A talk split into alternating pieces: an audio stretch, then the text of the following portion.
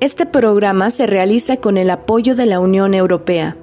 El contenido de este programa es responsabilidad exclusiva del Centro de Derechos Humanos de las Mujeres AC y no refleja la posición de la Unión Europea.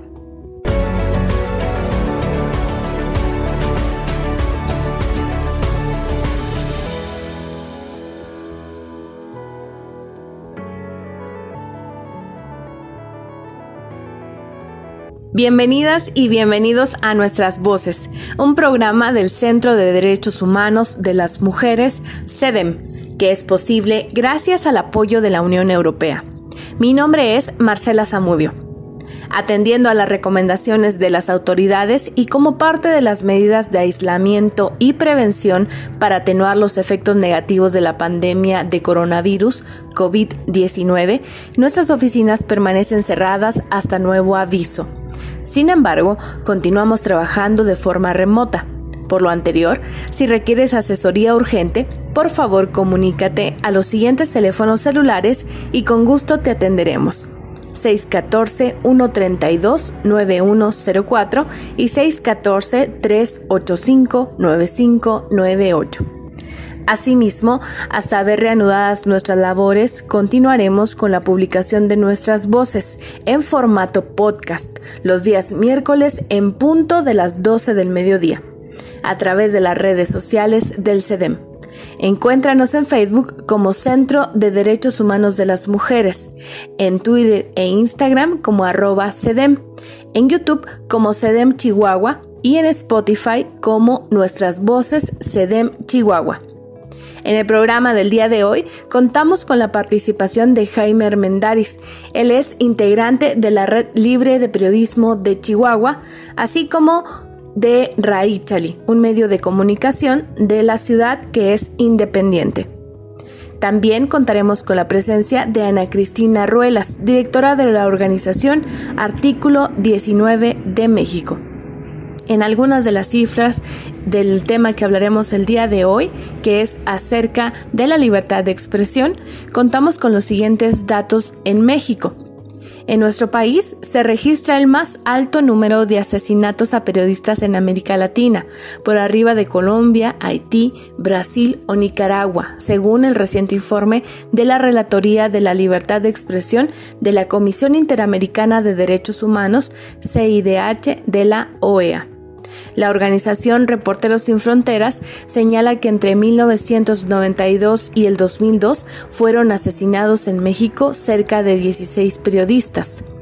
Solo naciones en guerra como Irak superan a México en número de crímenes, amenazas y agresiones a periodistas durante 2004 y los primeros meses de 2005, según Reporteros Sin Fronteras. La mayoría de los homicidios a periodistas en México se ha perpetrado en entidades del norte y noreste del país, como Chihuahua, Sinaloa y Tamaulipas. Quédate en sintonía de nuestras voces. Comenzamos con las entrevistas del día de hoy.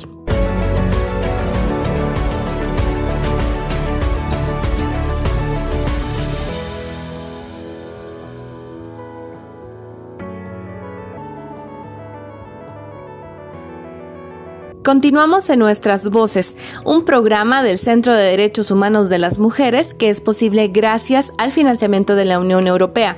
Ahora me acompaña Jaime Armendaris. Él es integrante de la Red Libre de Periodismo en Chihuahua, que está conformada por reporteros en el pleno ejercicio profesional con un enfoque social y plural, que busca promover la libertad mediante la capacitación y también pertenece a Raichali, que es un medio informativo de periodismo independiente. Bienvenido Jaime, ¿cómo estás? Hola Marcela, muchas gracias por la, por la invitación y, y, la oportunidad de poder llegar a tu audiencia. Al contrario, gracias a ti por haber aceptado esta entrevista. ¿Qué te parece si entramos de lleno con la información? Me gustaría que nos compartieras un poco acerca de la red libre de periodismo. Si nos pudieras platicar cómo, cómo nació aquí en Chihuahua. Mira, la red libre de periodismo nació eh, allá por el 2013, más o menos, 2012, eh, porque había varios periodistas o reporteros que estábamos en, diferentes medios de comunicación y que veíamos que había temas que no se estaban tratando y había algunos riesgos que se estaban enfrentando desde el periodismo y la verdad es que no sabíamos cómo enfrentarlo. Esto ya les había pasado en Ciudad Juárez.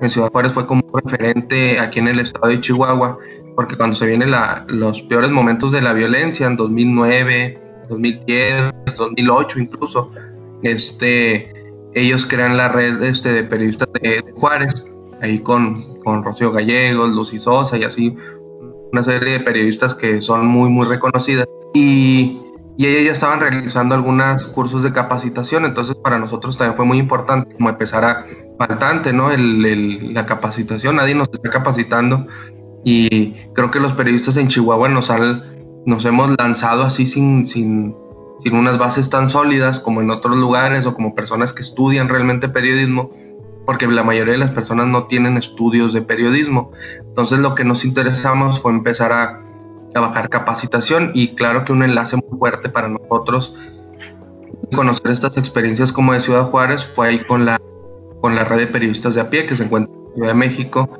y cuando empezamos a conocer a Marcela Turati, a Daniela Pastrana, a Elia Val personas muy valiosas que comenzaron a traernos capacitación y a partir de, de, todo ese momento, toda esa experiencia, nace la red justo para, para brindar capacitación y poder traer cursos para los periodistas y poder tener mejores condiciones para, para desempeñar nuestro trabajo. De acuerdo. En esta idea de generar la capacitación y que los periodistas estuvieran cada vez más capacitados, ¿cuáles fueron los principales obstáculos o retos que tuvieron en la red? Mira, yo creo que el principal reto siempre es la organización, la organización interna, porque éramos un grupo muy, muy amplio en un principio y bueno, eh, traemos mucho, mucho trabajo se empezó a un poquito a como a desintegrar y de alguna forma ya éramos muy poquitos los que encabezábamos este esfuerzo, aunque en las capacitaciones seguía yendo mucha gente, ¿no? Incluso las personas que habían comenzado con este proyecto también. Y creo que la organización y luego el reto más, uno de los retos también fuertes es que poco a poco muchas personas que ya acudían a las capacitaciones empezaban a perder un poquito el interés por este tipo de ejercicio eh, y creo que es algo muy valioso que debemos de, retomar, sobre todo en estos momentos en donde la desinformación es, es a veces muy, muy grande y donde necesitamos ser más profesionales cada y el, el, otro de los retos obviamente siempre va a ser el, recurso. Ese en todas las organizaciones es, un, es una situación que sí se complica eh, y puede ser, esto, es un arma de dos filos, cuando no tienes recursos, las personas se hacen mucho motivados por, por un ideal, pero también cuando se tiene recurso puedes caer en este otro de, de, que va a haber personas que solo quieren manejar el recurso. Entonces es una línea muy delgada que siempre hay que cuidar. Nosotros, pues la verdad es que nunca tuvimos recurso como tal, pero siempre logramos bajar capacitaciones eh, mediante otras organizaciones y logramos traer a periodistas que nos dieran como una guía para nuestro trabajo. En ese mismo sentido de lo que nos de lo que nos comenta Jimmy, ¿cuáles fueron sus logros más importantes? Mira, yo creo que los logros más importantes es haber eh, tenido grupos grandes de más de 20 personas, en algunas ocasiones hasta 30, que atendían las capacitaciones que nosotros arrancábamos, este, cuando venían periodistas de fuera, eh, una, por ejemplo, te digo, Marcela Turato, Daniela Pastrano, Elia Baltasar, Javier Garza, o sea, personas muy valiosas en el periodismo que venían a platicar aquí con, con periodistas de Chihuahua y obviamente eso te motiva a trabajar, te da herramientas. También tuvimos muchos talleres en materia de transparencia, eh, seguridad digital con Jorge Luis Sierra, eh, y bueno, varias herramientas que se lograron desarrollar, incluso hasta lo más básico, ¿no? Cómo utilizar Excel, eh, no lo no sabemos, ¿no? incluso el uso de base de datos, eh, datos abiertos, eh, solicitudes de transparencia y en fin, una, una serie de, de, herramientas que yo creo que muchos actualmente sí las utilizan y, y, muchos fue gracias a, las, a los talleres que se dieron desde la red. Yo mismo yo me siento capacitado por los talleres que, que logramos bajar y que, nos, y que logramos traer a personas de fuera para, para que nos dieran esas herramientas. Muy bien, y, bueno, me gustaría también que nos comentaras un poco acerca de este medio informativo Raízali Eh, ¿Cuánto tiene en la ciudad? ¿Cómo nació desde, desde el origen? ¿Cómo fue planeado este medio? Mira, este medio, eh, desde que se, bueno, como después de formar la red y que se habían dado muchos cursos de capacitación, sentíamos que faltaba algo más, que era como tener una plataforma de informativa de los trabajos que a lo mejor a muchas personas no les publicaban en sus medios. Originalmente se tenía un blog de la red, pero no era tan útil, no era tan funcional.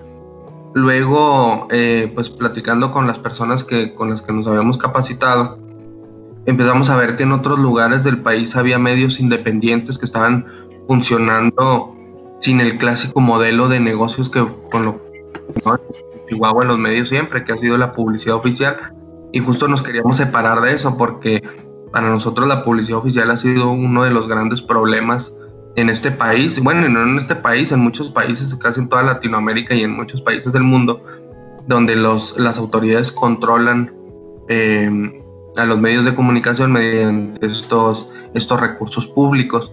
Eh, nosotros siempre estuvimos, hemos pugnado y hemos exigido que se no solo que sea transparente, sino que haya unos, que haya criterios, que existan criterios claros para, para la aplicación de, estos recursos en medios de comunicación, porque la ciudadanía debe saber por qué, cuáles son los motivos por el que un gobierno eh, mete publicidad en tal o cual medio de comunicación. Y deben de ser responsables también en eso los, los mismos gobiernos y la autoridad en ese, en ese gasto. No es solo transparentar dónde lo gastas, sino por qué lo gastas en, en, tal medio determinado.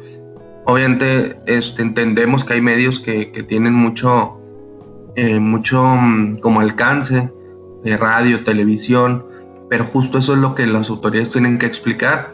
¿Por qué en tal radiodifusora y por qué en tal radiodifusora no? ¿Por qué en esta sí, por qué en esta no? Ellos lo deben de explicar y eso no hemos llegado a eso, eso sería lo ideal. Entonces en este camino de exigencia nos dimos cuenta, nos dimos cuenta que había posibilidades de generar eh, medios eh, independientes y justo nosotros eh, comenzamos con Raíz hace en octubre del 2018, pero ya yo creo que un par de años atrás, o por lo menos un año atrás, ya se venía trabajando en esta idea por un compañero que teníamos en la red, Juan Carlos Solís, que él, que él dio muchas muchos cursos de capacitación también en materia de seguridad digital. Eh, lamentablemente él falleció, él tuvo una enfermedad y falleció el, justo ese año. Y, y, después de eso, bueno, también nos motivó a decir, bueno, hay que lanzar este medio que ya traíamos, que ya traíamos planeado. Y las cosas se fueron dando hasta que periodistas de a pie que tienen un medio allá en la Ciudad de México que se llama Pie de Página, eh, plantearon la posibilidad de, iniciar una alianza de medios independientes que se conformó por 11, 12 medios de, diferentes partes del país y se logró un recurso de Open Society, es una organización internacional en materia de libertad de expresión, y con eso pudimos arrancar.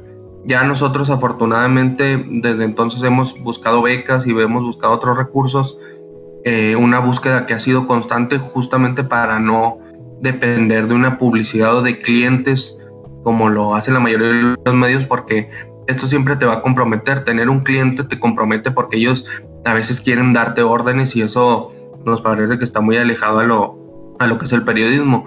Claro que los medios tienen la libertad de, de tener clientes y, y, poner una línea y decir este, que la cuestión editorial se respeta, pero también sabemos que hay empresarios que le que meten dinero a los medios de comunicación porque tienen un interés en que no se hable de su empresa o en que si pasa algo de su empresa, ellos te van a pedir de favor que no saques a lo que es inadmisible.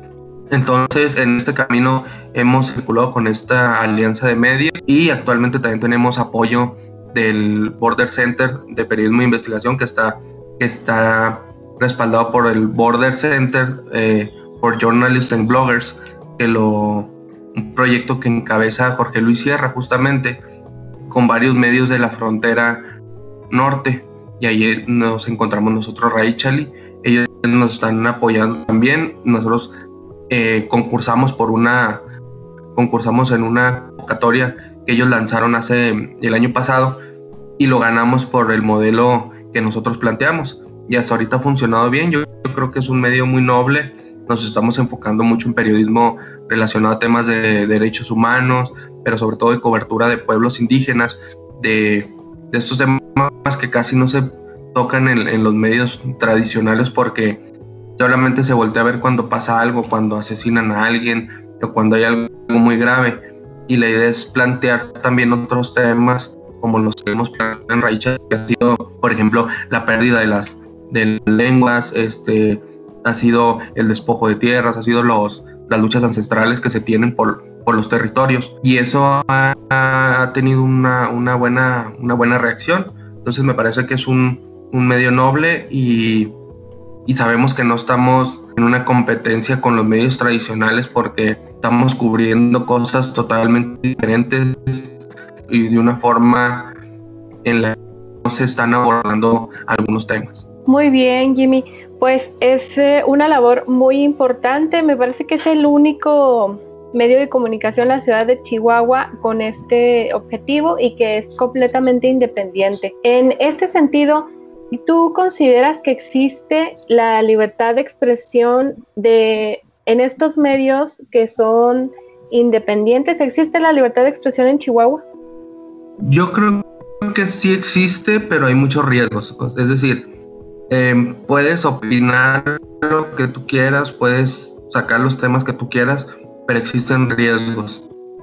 Estos riesgos está, por ejemplo, con el tema del, narcotráfico. O sea, todo el mundo lo trata de una forma muy superficial porque hay amenazas reales, a riesgos reales, y lo vimos en el caso de, de nuestra compañera Mirolava Bridge, que fue asesinada por estar reportando temas justo del, del crimen organizado. Y creo que sí hay, riesgos muy elevados, pero también hay oportunidades porque al final de cuentas nadie nos está presionando a que no tratemos tal o cual tema. Sin embargo, existe un riesgo real.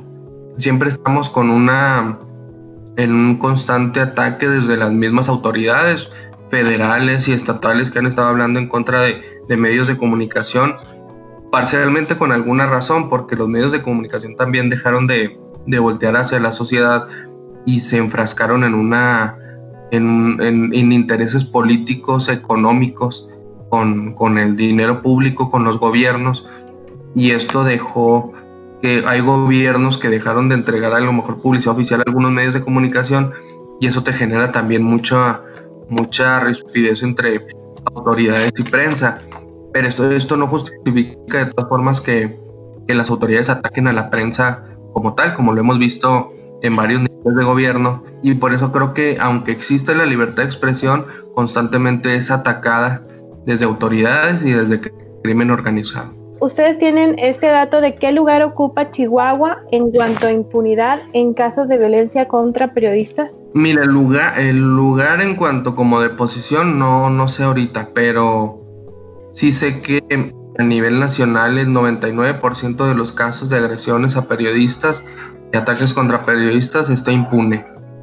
Y justo lo vemos en el caso de Miroslava, o sea, no hay una, hay una condena del caso que está como parcialmente resuelto, hay muchas dudas y hay muchas cosas que deben de resolverse, entonces me parece que las autoridades han quedado muy cortas para atender esta, esta, esta situación.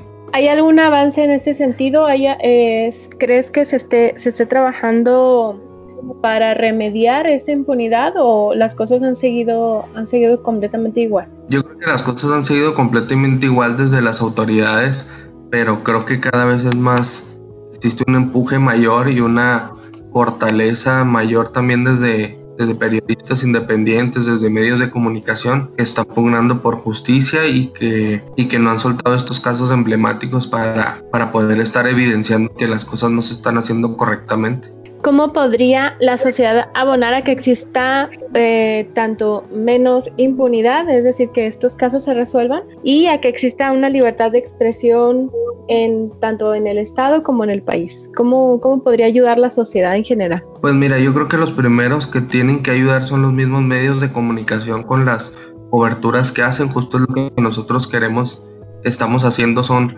coberturas que realmente puedan utilizar o servir a la, a la comunidad porque vemos medios que que traen notas virales, ¿no? Que, se, que sobreviven de notas virales y eso la verdad no abona mucho al, periodismo real.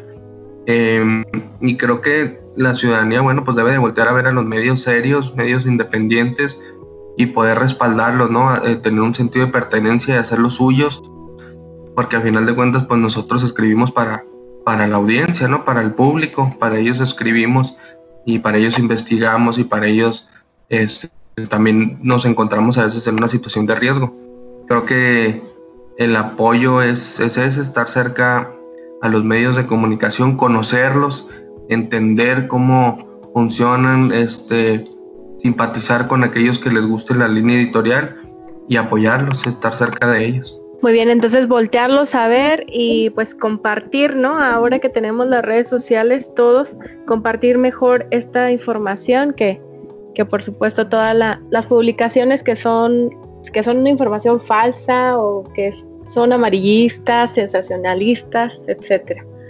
Sí, claro, ándale, sí, sobre, ándale eso, identificar también a los medios y condenar a aquellos que, o sea, que, con, su, con sus visitas ellos también pueden sancionar estas conductas simplemente no compartiendo no, o no metiéndose a leer tal o cual nota y apoyan cuando existen trabajos serios, que los compartan, que los den a conocer, que los lean, que cuestionen también al, a los, que cuestionen los reportajes también si creen que, que está algo porque eso también ayuda pues agradezco mucho tu tiempo y toda la información que hasta ahora nos has compartido.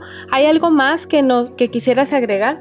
No, pues yo la verdad agradecerte mucho el, espacio para poder platicar de este proyecto tan noble eh, que estamos comenzando. Es, a veces complicado en las primeras etapas de un proyecto, pero pues que nos apoyen, que, que se metan a la página, que compartan nuestras notas, que las lean y que que nos manden mensajes, ahí está la información en, la, en los portales, ahí nos pueden dejar comentarios, estamos en las redes sociales también y que, que nos sigan, que nos apoyen, apoyen ese tipo de, de, proyectos independientes y que conozcan también a nuestros medios aliados de Puebla, de Chiapas, de Ciudad de México, de Sinaloa.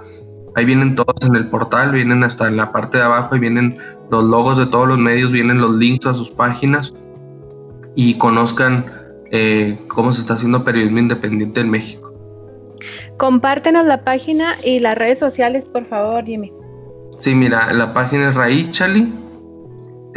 bueno, es, sin acento, es raichali.com.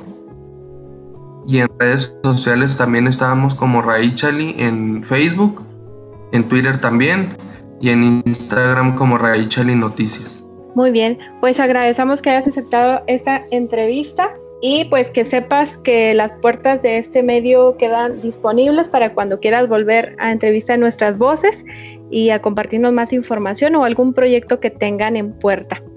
Y bueno, pues por nuestra parte, a nuestro auditorio, quédese, seguimos con más de este programa especial en el tema de libertad de expresión. Ya volvemos.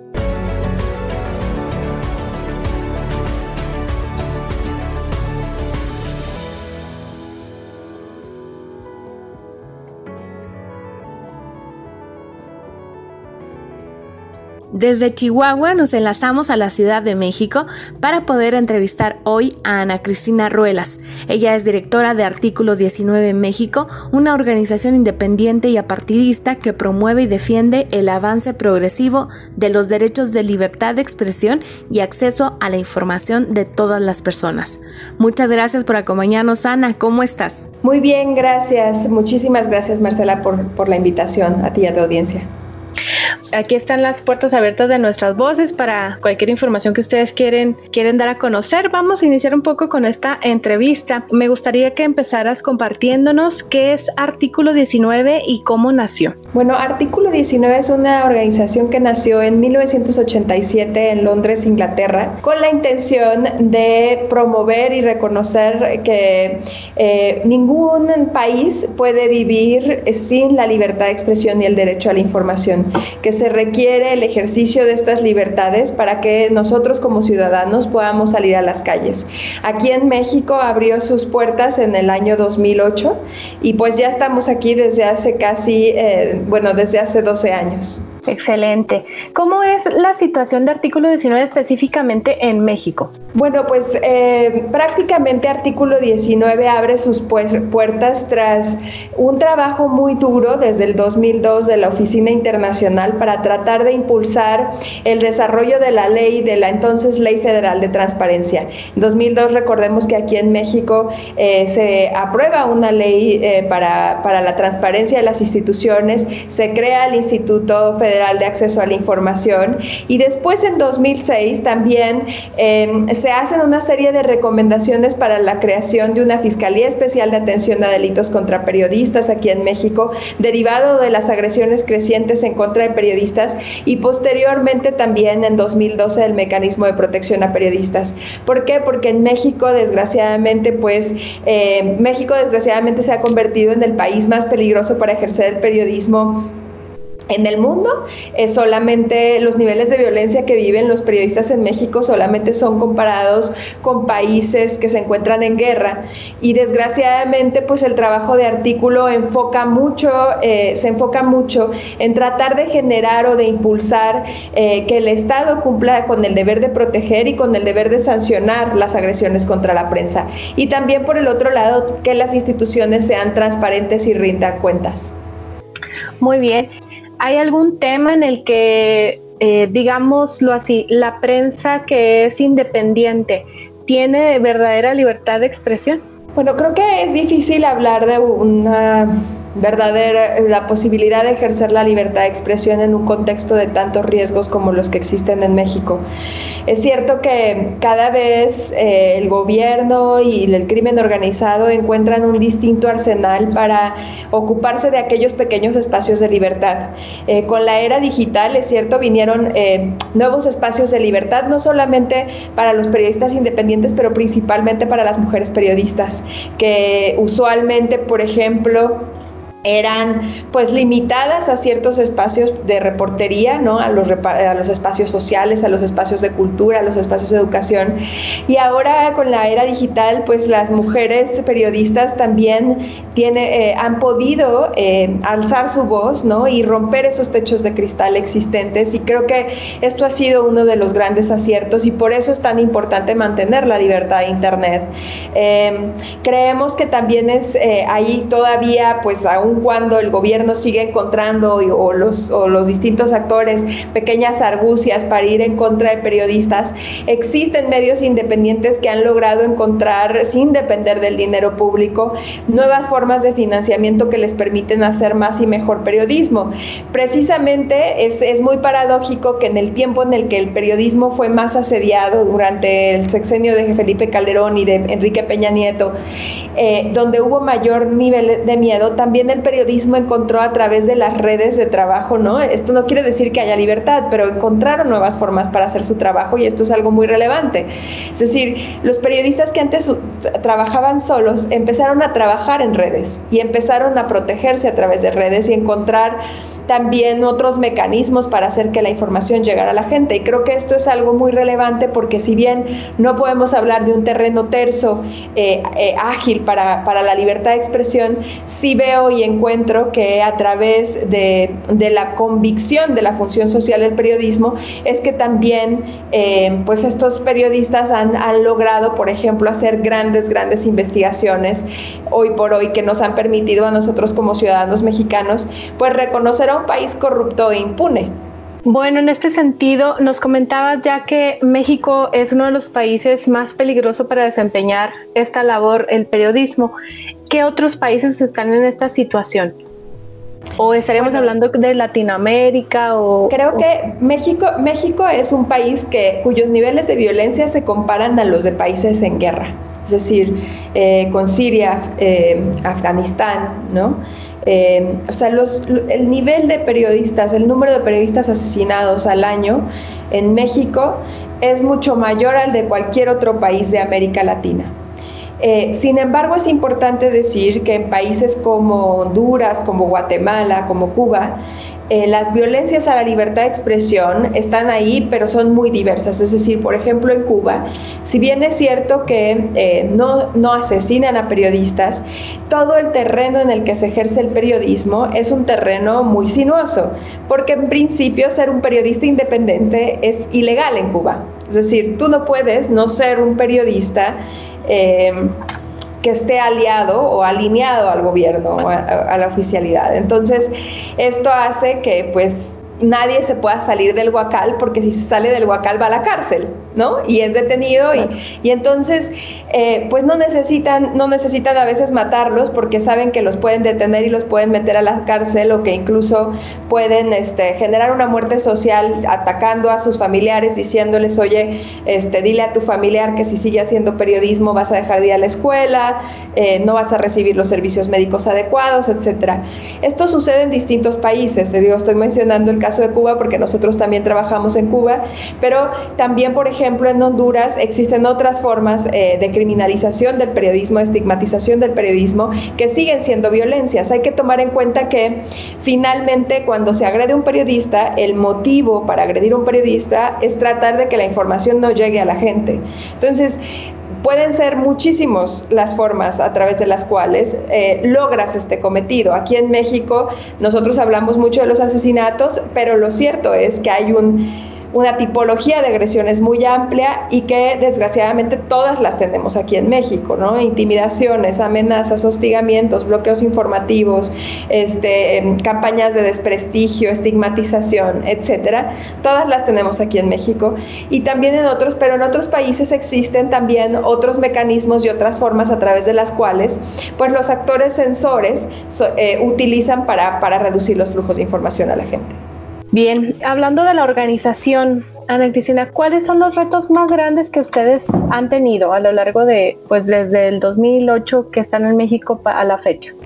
Pues yo creo que el mayor reto para nosotros siempre va a ser que la violencia crece todos los días porque no hay consecuencias para los perpetradores.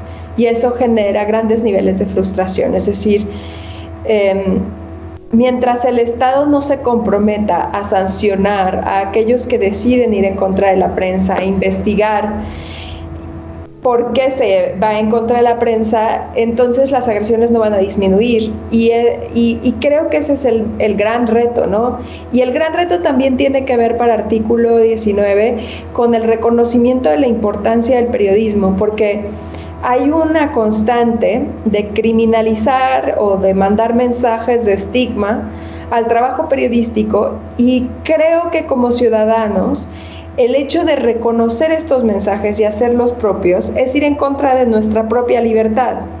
Es decir, es aceptar que no debemos estar informados y eso es algo que no nos podemos permitir. Porque si bien es cierto que puede haber eh, vínculos o relaciones perversas entre los medios de comunicación y el poder, esto no es general y esto no pasa en todos los casos y necesitamos información, es decir, no podemos generalizar todo. Es decir, y necesitamos información, necesitamos un periodismo que pueda salir a las calles, que no sea asesinado. Desgraciadamente, por ejemplo, en estados como Tamaulipas, como Sinaloa, en donde eh, fue, se fue penetrando el silencio, donde fue eh, permeando el mensaje de silencio que provoca la violencia, pues hay partes de la historia de las que ya nos privaron, porque pensemos que hay, que la narrativa del Estado se contrarresta con la narrativa del periodismo y con la narrativa de las víctimas y con la narrativa. Pero muchas veces el periodismo también es aquel que le pone un megáfono a la voz de las víctimas.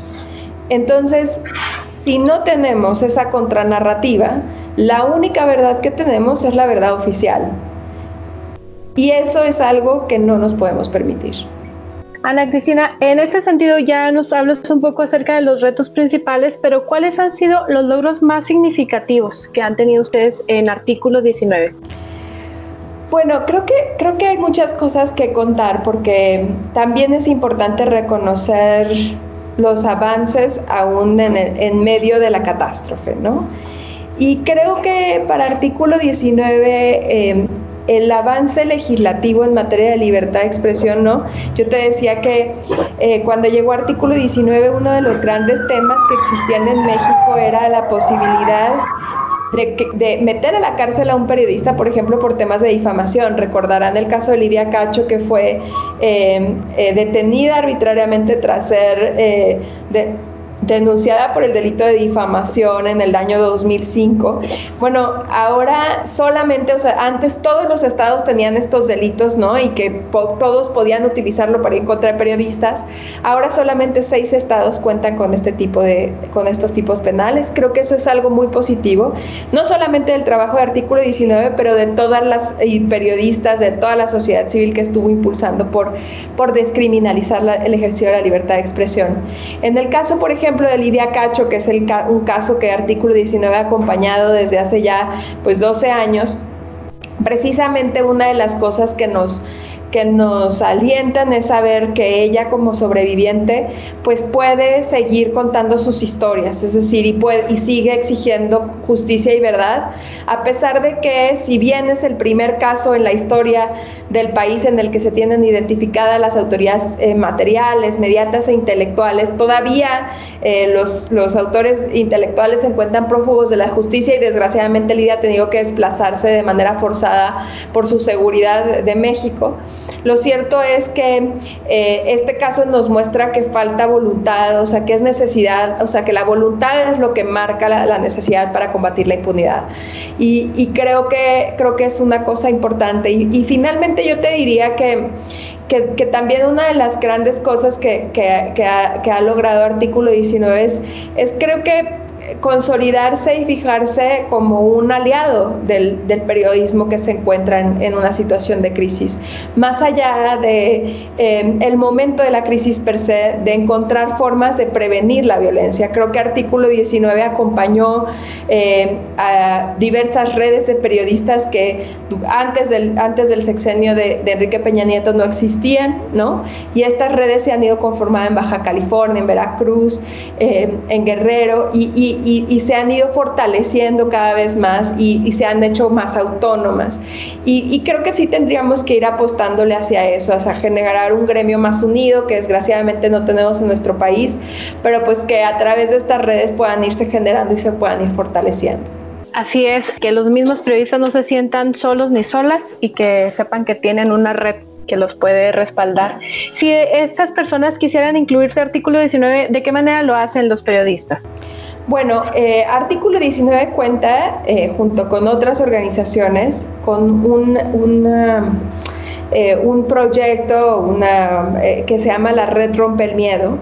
Y la idea de la Red Romper Miedo es generar una articulación de periodistas en los distintos estados del país que puedan documentar y que puedan visibilizar en distintos momentos clave la violencia que se ejerce en contra de la prensa. Eh, si quieren más información, pueden entrar a página de artículo 19.org eh, o a través de la página, digo, a través de, Twitter, en arroba article, article 19mx. Este, ahí pueden encontrarnos y pueden eh, solicitar información para que nosotros les podamos enviar toda la información disponible. Muy bien, pues muchas gracias. ¿Algo más que desees añadir a esta información que nos estás compartiendo? No, pues muchísimas gracias a ustedes por cubrir este espacio. La verdad es que para nosotros siempre es importante hablar. Pues sí, creo que una de las cosas importantes, por ejemplo, del estado de Chihuahua ha sido precisamente que las y los periodistas impulsaron desde Chihuahua y desde Ciudad Juárez, pues ciertas medidas para disminuir los altos niveles de agresiones a periodistas que existían, pues en los últimos antes antes en los últimos años, ahora se ha reducido un poco la violencia en el estado de Chihuahua en contra de periodistas, pero creo que es importante decir que eso se logró solo porque los periodistas impulsaron estas grandes medidas.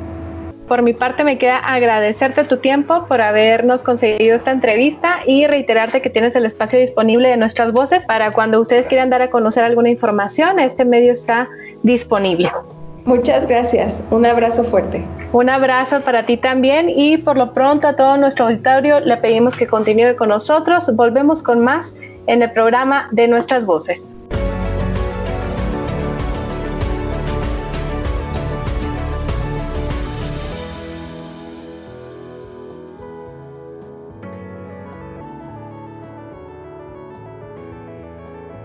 Hasta aquí la emisión de nuestras voces, en donde hablamos de la libertad de expresión en México y en Chihuahua. Contamos con las entrevistas a Ana Cristina Ruelas, directora de la organización Artículo 19 de México, y la participación de Jaime Armendáriz, integrante de la Red Libre Periodismo de Chihuahua y el medio de comunicación Raichali. Acompáñenos en nuestro próximo programa el miércoles 20 de mayo a partir de las 12 del mediodía en el que abordaremos información relevante en materia de derechos humanos. Sigue nuestro programa a través de las redes sociales del CEDEM. Encuéntranos en Facebook como Centro de Derechos Humanos de las Mujeres, en Twitter e Instagram como arroba CEDEM, en YouTube como CEDEM Chihuahua y en Spotify como Nuestras Voces CEDEM Chihuahua. Nuestras voces es posible gracias al financiamiento de la Unión Europea. Yo soy Marcela Zamudio. Gracias por acompañarnos. Nos escuchamos en nuestra próxima emisión. Hasta pronto.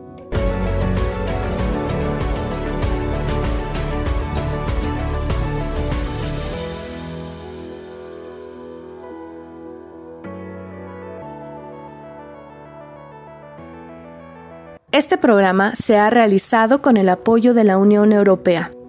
El contenido de este programa es responsabilidad exclusiva del Centro de Derechos Humanos de las Mujeres AC y no refleja la posición de la Unión Europea. Las opiniones aquí vertidas son responsabilidad de quienes las emiten.